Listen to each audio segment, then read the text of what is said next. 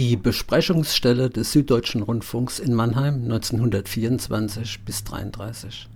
Radiohistorischer Vortrag von Kurt Wiesner vom 6.11.2015 in den Räumen des Bermudafunks im Alten Volksbad Mannheim. Ein Blick auf die politischen Rahmenbedingungen und die Programmentwicklung des Rundfunks in der Weimarer Republik am Beispiel Mannheims. Eine Besonderheit des Rundfunks in der Weimarer Republik war die Auswahl der Sendestandorte in Ballungszentren, weil sich hier die Klamme Reichspost den größten Zulauf an Hörerinnen und Hörern versprach.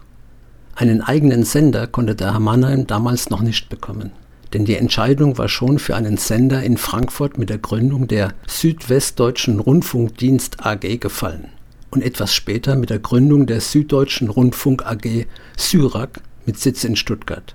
Was blieb und unter anderem schließlich von wirtschaftlich interessierten Kreisen durchgesetzt wurde, war eine sogenannte Besprechungsstelle und ein Zwischensender in Mannheim.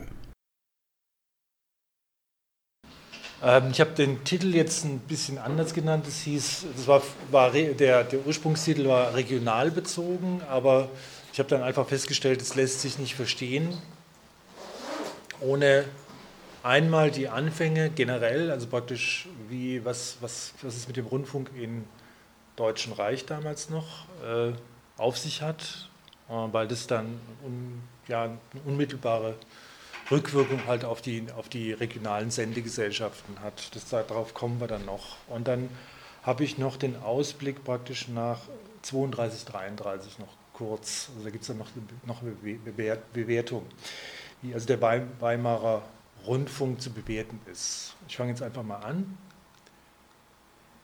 Ähm,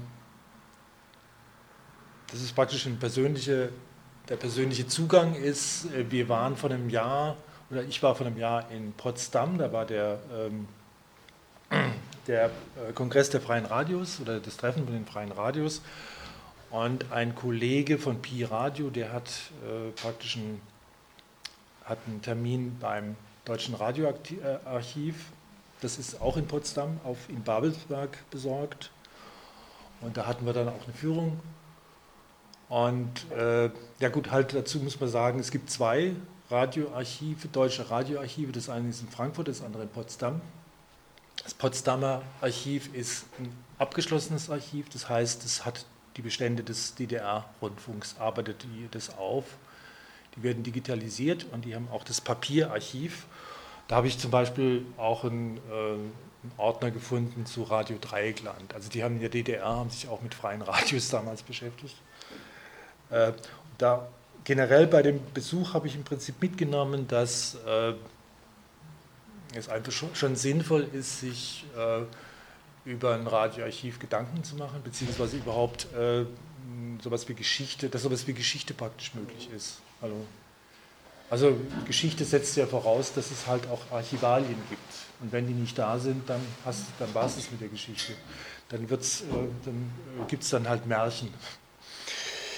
Äh, das hier ist auch, deswegen als Illustration habe ich hier jetzt, das ist das Radioarchiv in Potsdam. Die haben relativ viele, damals noch relativ viele Radioapparate gehabt. Damals noch, die kommen alle nach Mannheim. Das nur zur Information von euch weil die Sammlung dort aufgelöst wird. Das kostet natürlich auch Geld. Und witzigerweise, ich war kürzlich in, in Paris und da gab es auch bis vor ein paar Jahren ein Radiomuseum und das ist auch mittlerweile auch im Rundfunk. Ähm, das ist mittlerweile aufgelöst worden. Mir ist mittlerweile auch klar, warum, weil das natürlich auch Geld kostet, ne? so, ein, ähm, so ein Archiv bzw. ein Museum. Und das wird wahrscheinlich auch der Grund sein, warum diese warum die, die, die, die, praktisch die Radioapparate, da gehören auch Studios dazu, praktisch nach, ins Technomuseum nach Mannheim kommen. Dann können die sich damit rumärgern. Das wird, die, werden, die, die Sammlung wird jetzt übrigens auch gerade erfasst fürs Technomuseum. Ähm, auch jetzt, um den Gedanken weiterzuführen, halt äh, Radioarchiv bzw. Äh, Radiogeschichte, habe ich jetzt auch mal ein bisschen so den, unser Umfeld, also das ist einmal die AF, das ist die Organisation der freien Radios in Baden-Württemberg. Gesamt sind wir organisiert im BFR. Und letzt, nee, Quatsch, nee, dieses Jahr. Dieses Jahr war, also was jetzt in Richtung Archiv, dieses Jahr war die sogenannte Capture-Konferenz in Halle und da ging es also vordringlich um Archivbestände in, Euro, europäische Archivbestände in, ähm, ja, also Radioarchivbestände und wie die praktisch archiviert werden. Wir haben jetzt zum Beispiel den BFR-Server, da werden zum Beispiel halt ein, wird ein Großteil archiviert, aber das Ganze ist natürlich eine europäische Angelegenheit. Es waren da Engländer da und, und ein Däne. Das war eine ganz interessante und Spanier. Das war eine ganz interessante Angelegenheit. Und wenn wir schon mal dabei sind, es gibt das CMFE, das ist praktisch die europäische Community Media äh, Vereinigung und weltweit ist es die AMARC. Damit haben wir natürlich normalerweise nichts zu tun. Ich erwähne es halt nur einfach mal. Das würde praktisch insgesamt äh, beschäftigen die sich natürlich auch mit sowas wie äh, einem Archiv, weil die ähm, oder beschäftigen sich zumindest mal mit der Frage, wie lässt sich praktisch, wie kann man praktisch sowas sicherstellen, dass praktisch Radiosendungen nicht einfach auf Nimmerwiedersehen irgendwo verschwinden, äh, sondern dass man die irgendwo auf, ausgraben kann. Und da wäre das praktisch hier die Capture, die, die Leute in Halle, die beschäftigen sich damit. Äh, erstmal eine rein systematische Sache. Die habe ich natürlich erst im Nachhinein. Ähm, also es gibt ein paar äh, Geschichtsfelder, die man berühren könnte, wenn man praktisch Radiogeschichte betreibt. Das ist einmal die Technikgeschichte, das ist die Organisationsgeschichte, wie da steht, auch das politische Umfeld. Das wäre praktisch für uns auch interessant, also was die Landesmedienanstalten zum Beispiel betrifft und die, der Medienrat. Und das spielt natürlich, also die politische Organisation und so weiter, das wäre praktisch sowas wie eine, würde praktisch in die Organisationsgeschichte gehören. Dann gibt es die Programmgeschichte im Rundfunk. Das betrifft im Prinzip halt die Inhalte, weil äh, das ist insofern interessant. Äh, man muss sich ja überlegen, Radio gibt es praktisch ja noch 1980 noch nicht in dem Sinne. Es gibt noch keine Radioformen. Die entwickeln sich dann relativ schnell äh, aber es gibt noch kein Hörspiel, es gibt noch keine richtige Vorstellung davon, wie man praktisch sowas wie Geschichten im Radio erzählt. Es gibt noch keine Reportage, das entwickelt sich praktisch dann relativ wildwüchsig in relativ kurzer Zeit. Also deswegen. Dann gibt es ne, die Rezeptionsgeschichte. Äh, das, damit habe ich mich überhaupt nicht beschäftigt, aber das äh, ist auch ein relativ großes Feld, weil natürlich diese Sender, äh, Senderhörer Rückkopplung natürlich extrem interessant ist für Radios, aber das spielt heute keine Rolle. Jo, also es geht heute weniger um Technikgeschichte, aber da werde ich vielleicht den Klaus vielleicht mal fragen, wenn ich da eine Frage habe, ähm, sondern vor allem um Organisations- und Programmgeschichte. Also hier, ich lese es mal einfach mal vor. Wo anfangen? Also es gibt ähm, vor 1918 gibt es noch kein Radio in dem Sinne, aber es gibt praktisch Radioversuche. Äh, vor allem unter anderem an die Front. Da ist, hat der Hans von Bredow, das ist der spätere Staatssekretär, für den Rundfunk zuständig, der hat ähm, praktisch so experimentiermäßig dann irgendwelche Sendungen äh, mit Schallplattenmusik äh, gesendet. Und war auch natürlich, das habe ich hier jetzt kurz erwähnt, es gab sowas wie jedenfalls vor 1918 sowas wie Kolonien. Und da war es natürlich, da war sowas wie Kommunikation halt notwendig. Und das ähm, war auch jedenfalls bis 1918 ein Feld davon, also praktisch so eine Art Seefunk. Ja. Es gab da übrigens auch, glaube ich, die erste Seefunkerin auf einem Schiff. Ja, okay. Ja, jetzt kann ich sogar lesen. Ja, super. Schön. Also da steht es ja auch. Also es gibt es gibt praktisch im Ersten Weltkrieg, gibt es also praktisch, äh, steuert das deutsche Militär sowohl propagandistisch, aber man muss dazu sagen, es gibt natürlich noch keine, Rund äh, keine Empfangsgeräte. Ja? Also die, die, die gibt es erst 19, äh, ab 1918. Und es gibt praktisch zwei Sender. Es gibt den Sender Nauen, der war zuständig, das war ein Großsender, ich nehme mal an, das war dann wahrscheinlich, äh, Klaus, korrigiere mich, war das Mittelwelle? oder war das Kurzwelle? Also wenn ich, wenn ich praktisch sowas wie, wenn ich praktisch sowas wie einen Weltfunk habe, Mittel- und Langwelle, dann wird es wohl Mittelwelle gewesen sein. Ähm, Also es gab jedenfalls diesen Weltfunkverkehrssender in Nauen und dann Königs Wusterhausen, das war eher praktisch so ein Versuchssender. Also das, wie schon erwähnt, dann praktisch äh, ähm, war dieser Hans von Hans Bredow, der war eigentlich Techniker, äh, Deutsch National, darauf kommen wir wahrscheinlich später nochmal, ähm, der relativ wichtig geworden ist. Also wichtig ist dabei, also er ist einfach eher ein Ingenieur, ein Techniker, und wird dann praktisch in der Weimarer Republik sehr stark eingebunden in den äh, behördlichen Apparat. Der hat dann auch seine eigene Legende dann erfunden, aber da kommen wir vielleicht nochmal drauf. Äh, wie gesagt, hat zuerst, ist, der Bredow ist praktisch der erste Rundfunkpionier, der praktisch sowas versucht, wie das so Technik als auch Programm so irgendwie so zu entwickeln und wie, wie wirkt denn sowas. so, das, man muss immer dazu denken, Radio ist völlig neu. Also es gibt es noch nicht, in keinster Weise. Wir sind vollkommen durchdrungen mit Hörgewohnheiten und Sehgewohnheiten. Das gab es damals nicht. Also die Leute haben mit offenen Augen, äh, mit offenem Mund haben die da, was weiß ich, von irgendwelchen Lautsprechern halt gestanden. Das war ein, noch ein Wunder. Jetzt 1918, Novemberrevolution. Und damals gab es natürlich, ähm, also das Radio gab es in der, an der Front. Das war aus nachrichtentechnischen, also Spionagegründen oder praktisch äh, in, in Kommunikationsgründen natürlich da schon relativ wichtig. Deswegen gab es da natürlich schon Funker und Leute, die sich da auskannten, Soldaten.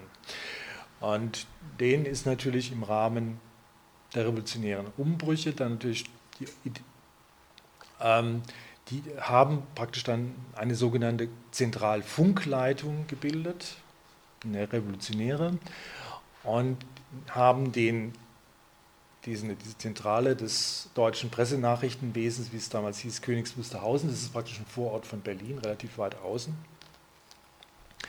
äh, besetzt und haben dann praktisch genau diesen Spruch abgesetzt an alle Arbeiter, Soldaten und Matrosenräte Deutschlands. Wir haben Radio von Kiel erhalten.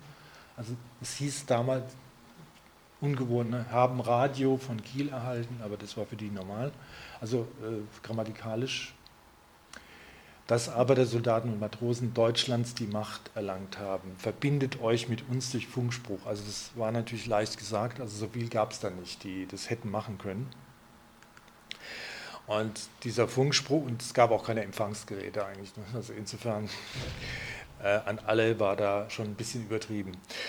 Äh, der, dieser Rundspruch, der hat sich auch übrigens orientiert, rein formal an diesem, an dem russischen, an dem Rundspruch des russischen Rats der Volkskommissare in der Sowjetunion damals, oder damals hieß es noch nicht Sowjetunion. Damit habe ich mich jetzt nicht, also da, da gibt es zwar, ähm, zwar Literatur darüber, über diesen Vorgang, warum letztlich dann die Reichspost dann äh, trotzdem wieder Überhand gewonnen hat.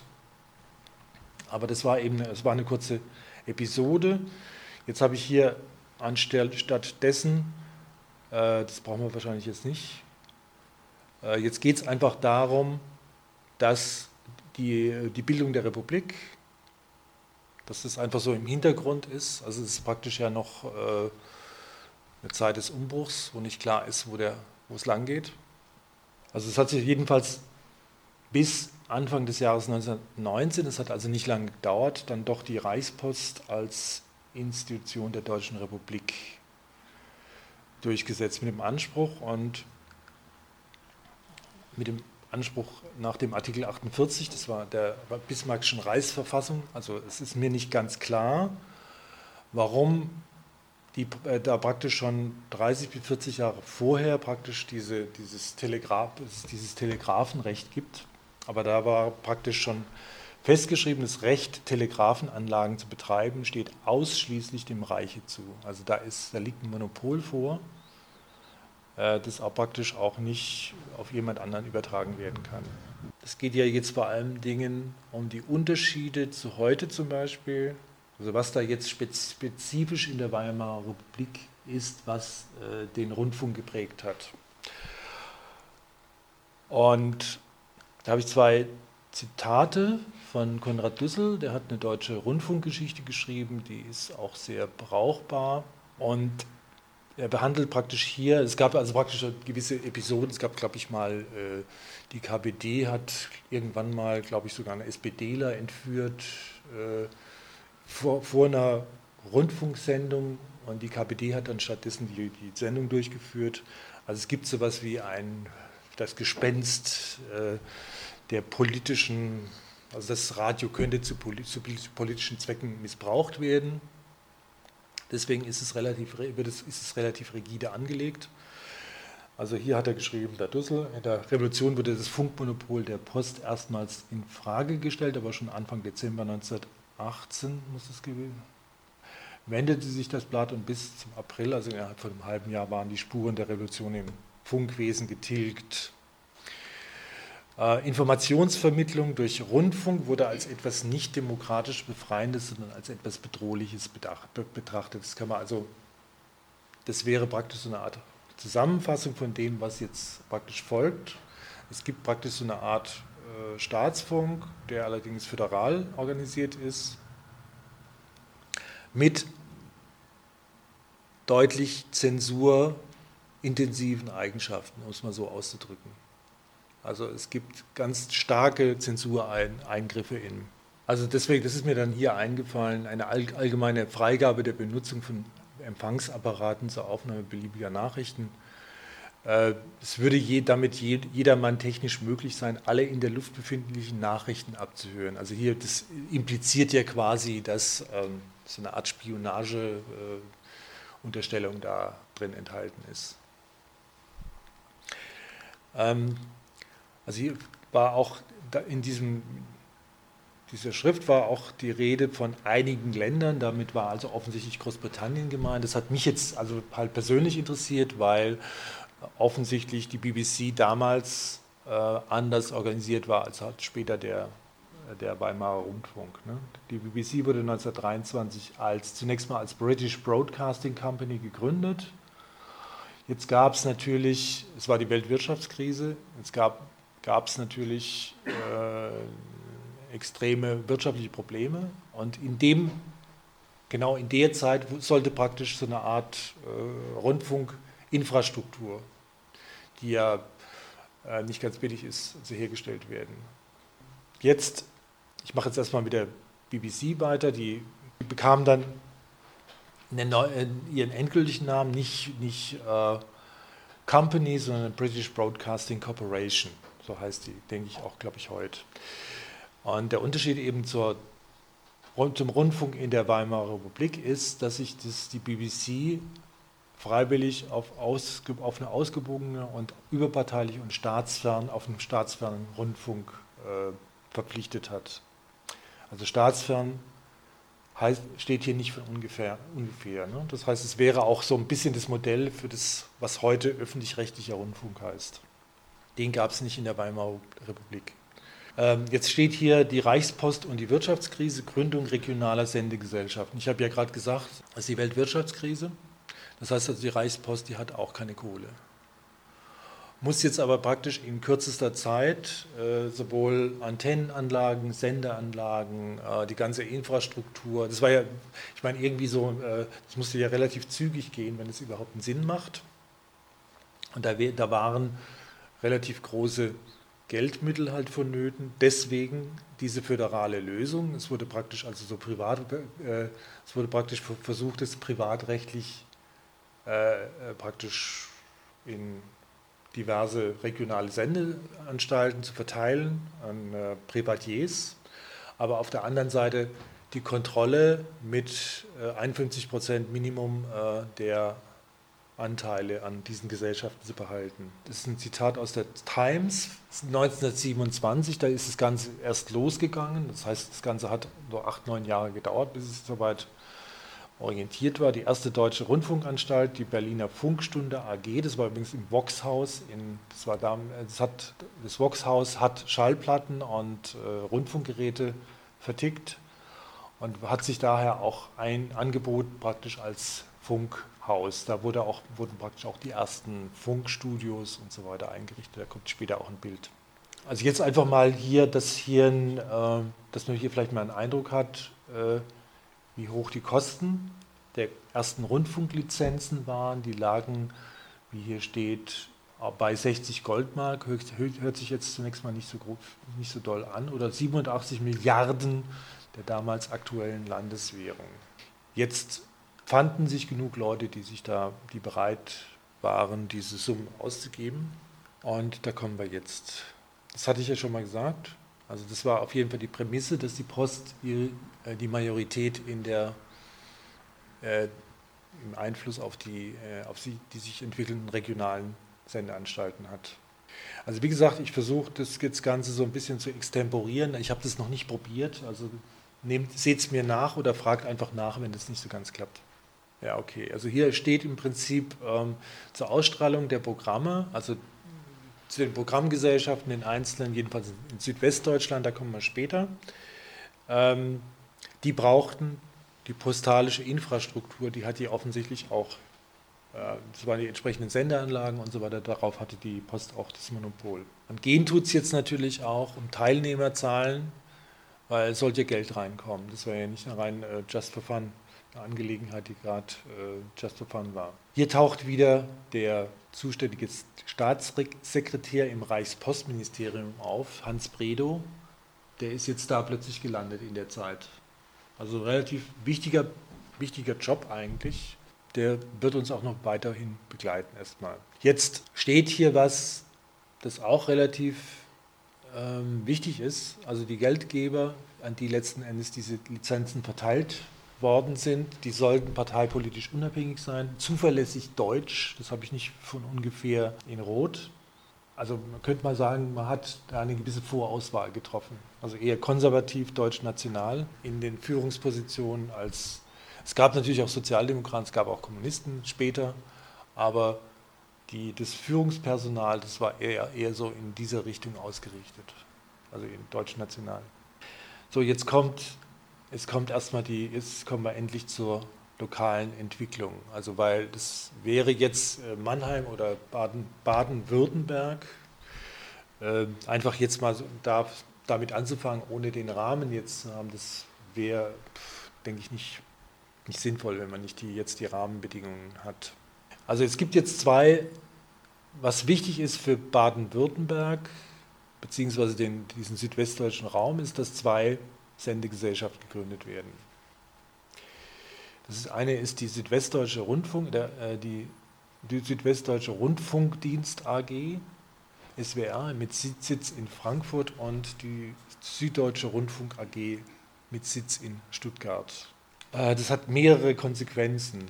Ähm, also einmal hat es Konsequenzen, was die Reichweite betrifft. Also die, die beide Sender haben, konnten praktisch in, zum, Beispiel, zum Beispiel in Mannheim empfangen werden mit Ach und Krach. Aber wer war da zuständig? Da gibt es einen Aufsatz, den kann ich nur empfehlen, das ist vom Schiebelbusch, der hat, das ist nur insofern interessant, damit habe ich auch angefangen. Da ist zum Beispiel ein Kapitel über die Entwicklung von neuen von, von Rundfunkformen überhaupt, also Reportage, neues, neue Musik, Hörspiel und es ist, es ist auch ein Kapitel über ja, Radiovortrag, Radio-Essay und in, unter dem Stichwort ist auch was über den Walter Benjamin, der hat da, da nämlich seine, seine Kinderradio-Vorträge gehalten im Radio Frankfurt. Da habe ich das nochmal erwähnt. Also die meisten, also die politische Haltung der ausge, ausgewählten Programmverantwortlichen die meisten ihrer Lebensläufe ließen eine eher patriotische nationale Grundhaltung erkennen. Diese Haltung kam den Vorstellungen der Berliner Postministerialien entgegen. Also der Bredow, der kam auch aus einer burschenschaftlich orientierter, äh, es war so ein burschenschaftlich orientierter Typ halt. Ne? Also eher so deutsch-national, wie die Burschenschaften damals waren. Jetzt muss man hier natürlich noch erwähnen, heute ist es nicht mehr so ein großes Thema, aber Baden und Württemberg waren zwei getrennte Freistaaten. Ich weiß nicht, ob das euch jetzt noch was sagt. Ja? Also es gab jedenfalls zwei, es gab einiges böses Blut. Und wenn jetzt praktisch Baden und Württemberg, im Prinzip ist es ja fast bei uns immer noch drin, wir haben praktisch diese drei großen Sender, Mannheim, damals auch übrigens, Karlsruhe und Freiburg. Baden. Ballungsräume, die praktisch hier von den, von den beiden Sendegesellschaften noch nicht richtig bedient werden. Habe ich jetzt ein bisschen was drin. Äh, in dem Badener Lied, da kommt halt zum Beispiel noch diese, diese, dieses Ressentiment auf die Schwaben raus und so weiter. Und hier habe ich halt nochmal kurz erwähnt, dass es, gibt, es gab dann etliche Reibereien zwischen Baden und Württemberg. Also was, das war ja praktisch, war praktisch ähm, man könnte sagen, dass der Rundfunk war praktisch so ein erstes Projekt, in dem versucht worden ist, diese beiden landespolitischen Landesinteressen irgendwie miteinander zu verknüpfen. Und es hat natürlich äh, nicht nur zu äh, harmonischen, auseinander, äh, harmonischen äh, Sachen geführt, sondern einigen, um einige politische, technische und organisatorische Differenzen. Hier ist wichtig, also die Sender, Sendestandorte sind von der Post oder von den ähm, Sendeanstalten natürlich nicht irgendwie wie ausgewählt worden, sondern da geht es um Geld. Das heißt, es werden wie heute auch letztlich, man hat äh, natürlich da äh, die, die funkische Infrastruktur aufgebaut, wo man sich dann natürlich die entsprechenden Teilnehmerzahlen versprochen hat.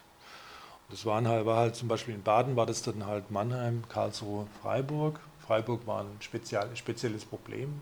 In Württemberg war es ähnlich. Ich habe hier ein Zitat.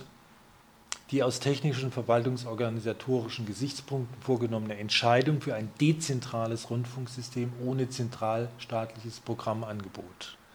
Das wäre so der Anspruch gewesen. Stimmt nicht so ganz, das hatte ich vorhin ja, glaube ich, schon mal erwähnt. Es gibt nämlich die DRADAC, das heißt, es war also es gab keine politischen Nachrichten, über die die Sender, also die praktisch die Sender herstellen durften.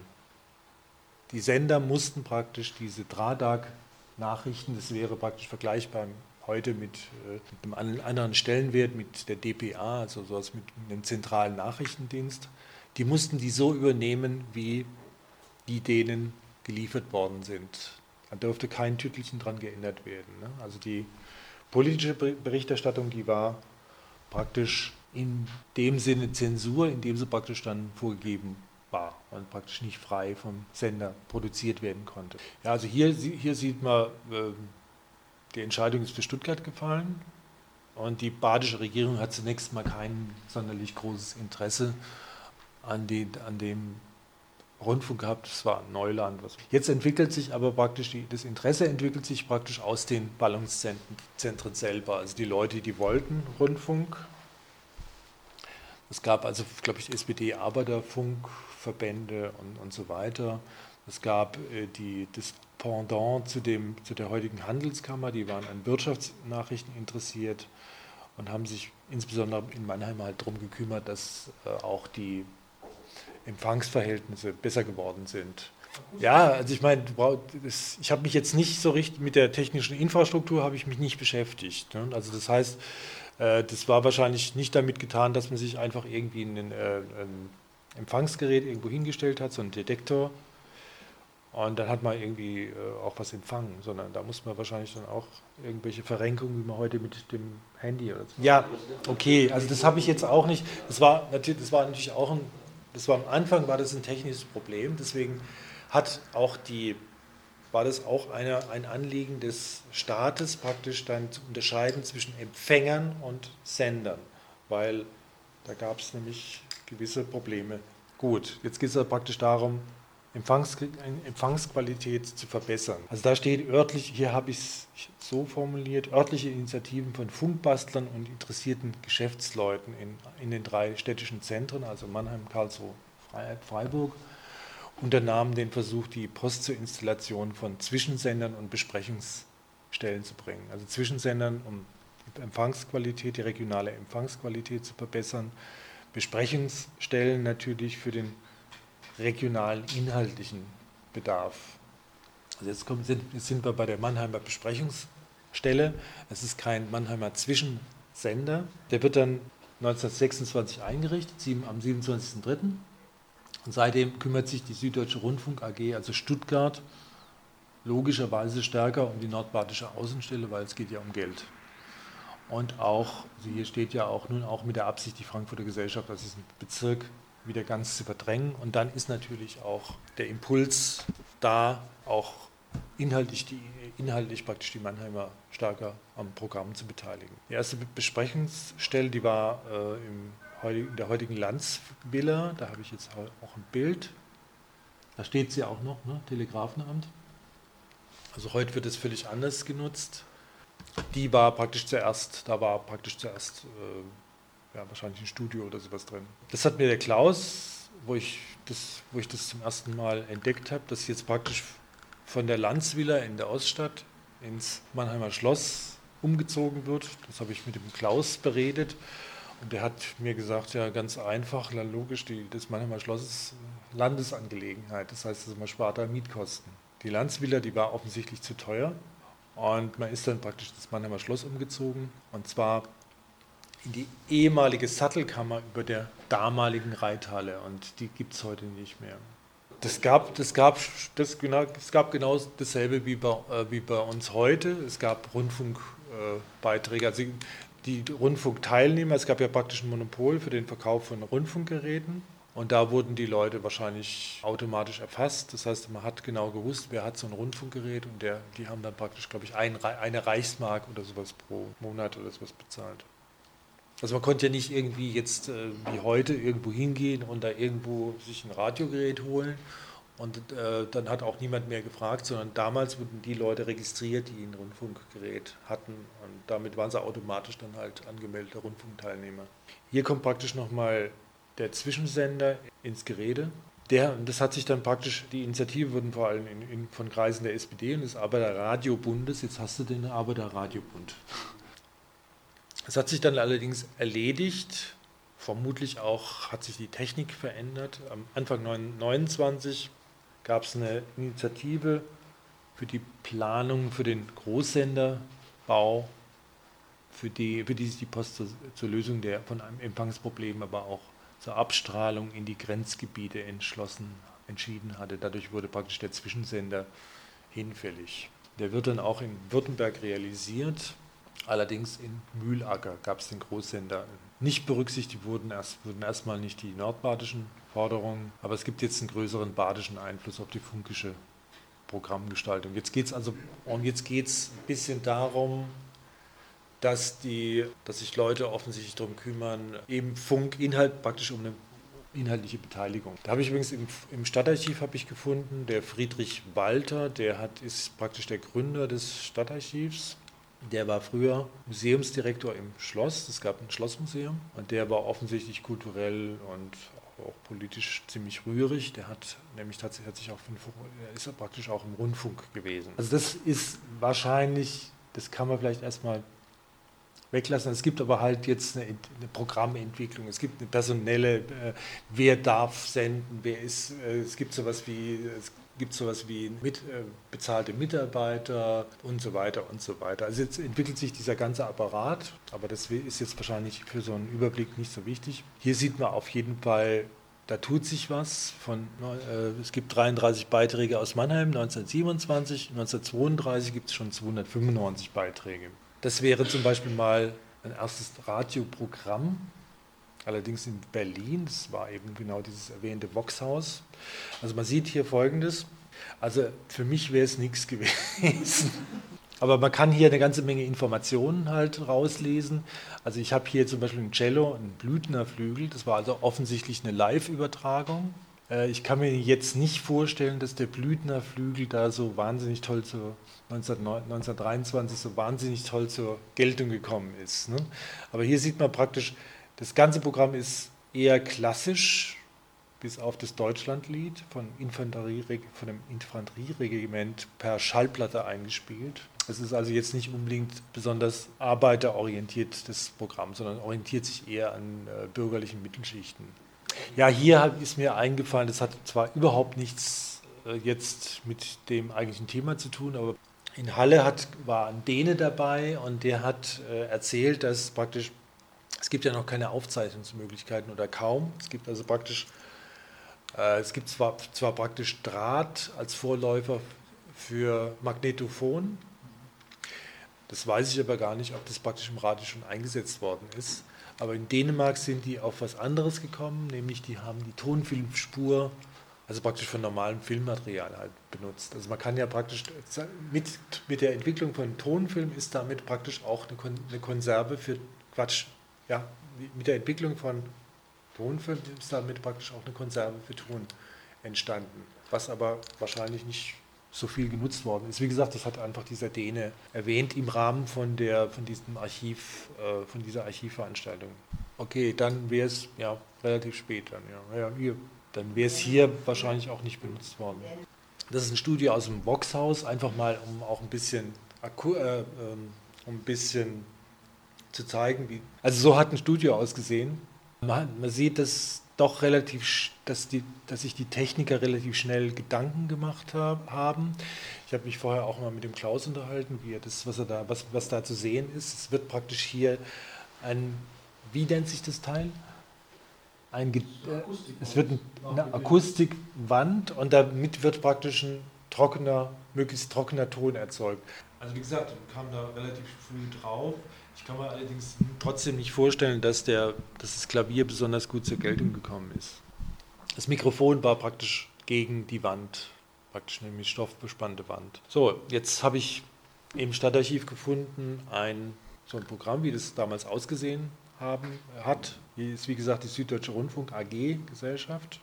So haben die Programme ausgesehen. Also wie gesagt, meins wäre es nicht gewesen. Und hier habe ich das mal aufgelistet, was zum Beispiel am 12. Juni 1927, das hat zum Beispiel der, hat auch der Friedrich Walter hat es bewahrt, weil er da offensichtlich auch, der war auch irgendwie Musikwissenschaftler und hat auch einen Vortrag darüber gehalten, über die Mannheimer Schule.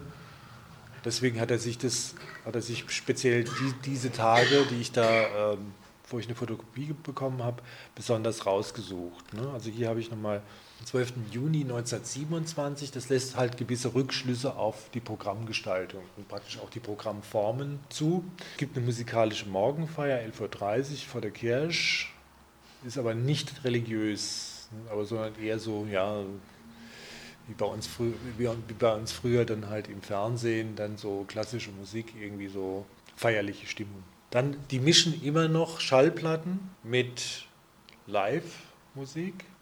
Und Live-Musik war, wie gesagt, jetzt, jetzt möglich im Mannheimer Schloss durch die Leitungsverbindung mit dem Rittersaal. Ne? Den, den gibt es ja heute noch.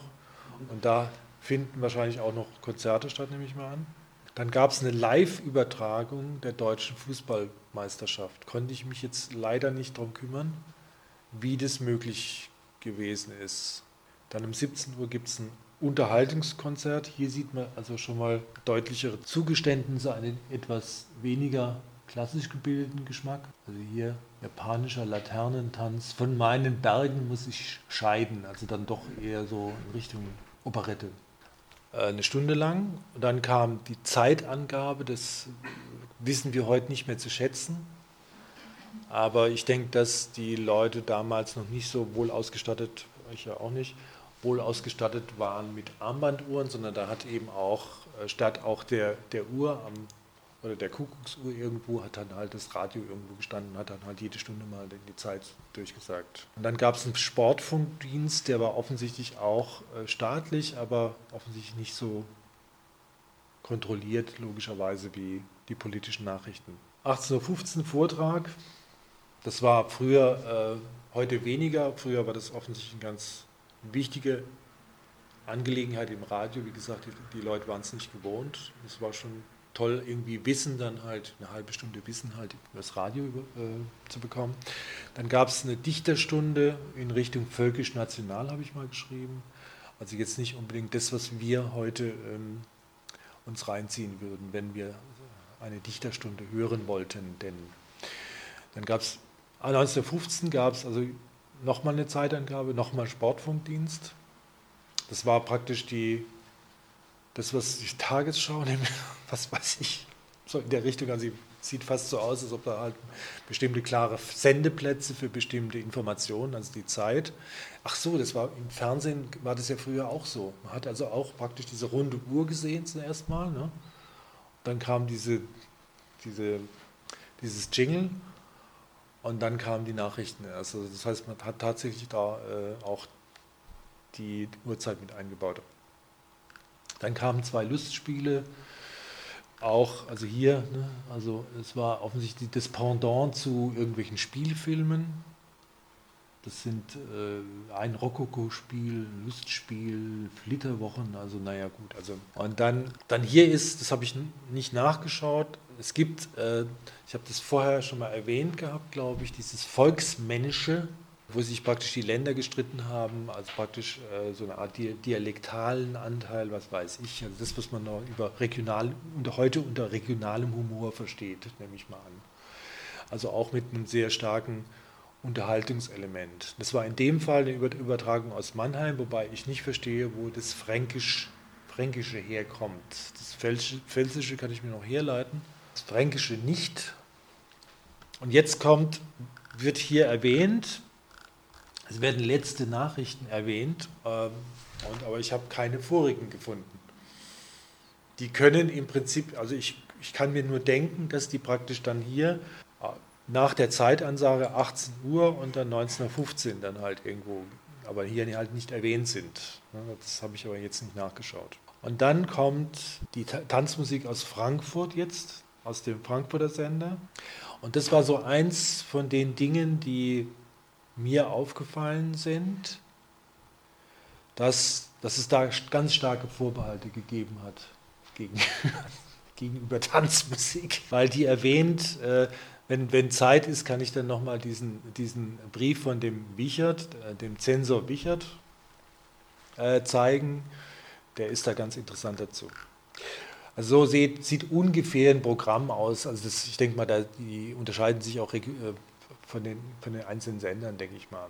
Jetzt mache ich mal langsam eine, gehe ich Richtung 1932, 33. Da gibt es 1932 gibt es eine Rundfunkreform, also unter von Papen. Und hier habe ich jetzt nochmal, jetzt geht es also langsam in Richtung Nationalsozialismus, wo eigentlich hätte ja, wenn es nach dem nach der Reichspost gegangen wäre, wäre praktisch der Einfluss der NSDAP vollkommen ausgeschlossen gewesen im Radio. Das ändert sich dann halt 32, da ist, äh, gibt's, ähm, da ist der Josef Goebbels zum ersten Mal im Rundfunk, also am 18. Juli hier, hat aber praktisch schon am 22. Januar, da wusste er schon Bescheid, in seinem Tagebuch festgehalten, mit dem Führer über die weitere Zukunft gesprochen, besonders mein späteres Amt. Ähm, 1932 wird in Aufgaben und Kompetenzen näher umrissen. Gedacht ist an ein Volkserziehungsministerium, in dem Film, Radio, neue Bildungsstätten, Kunst und Kultur und Propaganda zusammengefasst werden. Also kurzum, genau. Und jetzt fängt es auch langsam an, also nach dieser Rundfunkreform äh, gewinnen die, die Nationalsozialisten immer mehr Einfluss in den Radios und verlieren dann spätestens nach 1933 weitgehend ihre, also diese regionalen Sender auch ihre Selbst, Selbstständigkeit. Ja gut, man sieht hier, äh, 13. März gibt Hindenburg den Erlass, Errichtung eines neuen Ministeriums heraus, das, was der Goebbels letztlich schon erwähnt hat vorher, als dessen Zweck Aufklärung und Propaganda unter der Bevölkerung über die Politik der Reichsregierung und den nationalen Wiederaufbau des deutschen Vaterlandes bestimmt wurde. Und der Hitler hat es offensichtlich schon ein paar Monate vorher gewusst. Jetzt ist vier Monate nach Machtantritt. Man sieht jetzt auch, diese ganze Konstruktion hebt, hat überhaupt keine widerständige Funktion. Also hier steht, äh, knapp vier Monate nach Machtantritt der Nazis war mit Ausnahme eines einzigen Intendanten, der nämlich schon im April 1933 in die NSDAP eingetreten ist, keiner mehr aus der Weimarer Republik in seinem Amt. Alle neuen Intendanten waren Parteimitglieder wobei sich die meisten ihr ebenfalls erst 1933 angeschlossen haben. Das waren die Märzgefallenen. Jetzt geht es also darum, jetzt geht es um die Säuberung der, des Rundfunks. Also es war es war nicht, es war nicht so, dass also die, die Sender grundsätzlich keine parteipolitisch verortbaren äh, Mitarbeiter eingestellt haben, die gab es durchaus. Aber die, die traf es natürlich ab, 1903, ab Anfang 1933 als allererstes unter anderem wegen des Gesetzes zur Wiederherstellung des Berufsbeamtentums, das habt ihr wahrscheinlich schon ein paar Mal gehört. Und da nach, nach Paragraph 3 dieses Gesetzes mussten alle Beamte, die nicht arischer Abstammung sind, in den Ruhestand versetzt werden und so weiter. Oder Beamte, die nach ihrer bisherigen politischen Betätigung nicht die Gewähr dafür bieten, dass sie jederzeit rückhaltlos für den nationalen Staat eintreten. Und das war, das war dann wohl halt der entsprechende, da gab es eine ganze Reihe, nehme ich mal an, die da nicht zuverlässig waren. Die Propaganda nahm dann auch noch weiter zu, also die Säuberungswellen. Es kamen dann auch sogar führende Radioleute ins KZ zur Umerziehung. Es gab, den, es gab einen spektakulären Rundfunkprozess, der allerdings dann ausgegangen ist wie das Hornberger Schießen, da war alles erstunken und erlogen. Äh, das hat aber natürlich dann später keine Wellen gezogen. Ich habe jetzt hier nochmal noch ein Resümee gefunden. Das war, eine, das war in der Zeit, in der Rezension des Buches von, äh, das ist auch eine Rundfunkgeschichte, die Entstehung des Rundfunks in Deutschland von Winfried B. Lerck. Und da schreibt der Dieter Ross, der deutsche Rundfunk hat seine Herkunft aus, aus, einer Zeit staatsmonopolistischen Denkens nicht verleugnen können.